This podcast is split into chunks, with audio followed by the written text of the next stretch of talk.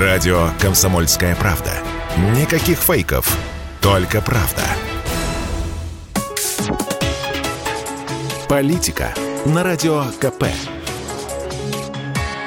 Владимир Варсобин для радио «Комсомольской правды». Считается, что мы живем во времена непредсказуемые, а по мне наоборот, ясные, неумолимые, как глаза прокурора. Неужели будущее трудно просчитать? По мне, все движется по абсолютно стандартной схеме. Это как в театре. Сто лет назад в Москве, например, давали Гоголя. Так его и сейчас дают.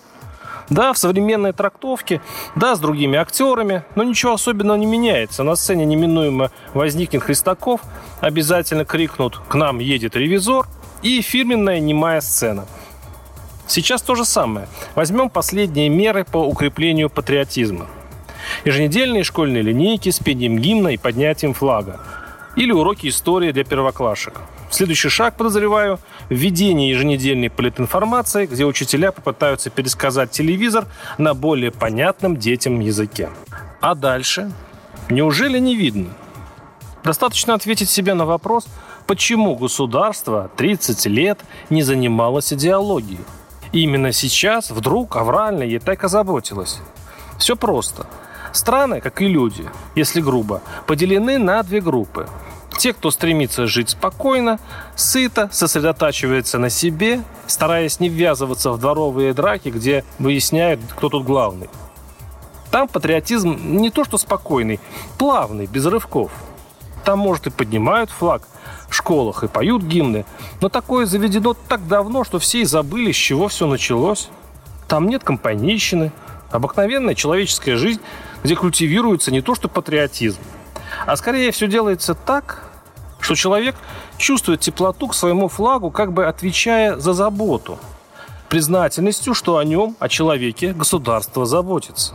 Не в смысле социализма, где власть дает бесплатный сухарь за отобранную свободу. Человек чувствует себя уютно в своем доме, где у него не отбирают свободы и, главное, возможности – и символ уюта, доброты, справедливости именно флаг, который ты так любишь. Именно флаг, который не просто любишь, а уважаешь. Не из страха или по долгу, а вот как-то само собой. Есть вторая группа стран, где патриотизм – это что-то вроде спасательного круга. Обычно это насквозь чиновничий и костный госмеханизм, который привык объяснять свою плохую работу и неэффективное решение чем угодно, кольцом врагов с их отчаянными происками, внешними угрозами, лишь бы уйти от ответственности. Поэтому прекрасное чувство патриотизма рассматривается чиновниками как один из ценнейших своих активов. Ведь при умелом обращении можно почти бесконечно держать на плаву любую, даже абсолютно бесперспективную государственную систему. И когда такая страна попадает в политический или экономический шторм – Власти расчехляют рубильник казенного патриотизма, который включается как-то вдруг, внезапно, в виде песен, флагов, торжественных линеек и расчесывания в госсми всего, что тщательно разграничивает мы и они, враги, друзья, свои, предатели. Так государство пытается найти равновесие, объясняя людям решительно все этой универсальной смысловой конструкции – Поэтому через какое-то время, думаю, через год, возникнет Всероссийская молодежная организация, что-то вроде комсомола с добровольно обязательным членством и номенклатурными социальными лифтами. Флагов, плакатов, портретов будет все больше и больше. Это неплохо, это нехорошо, это просто наше будущее.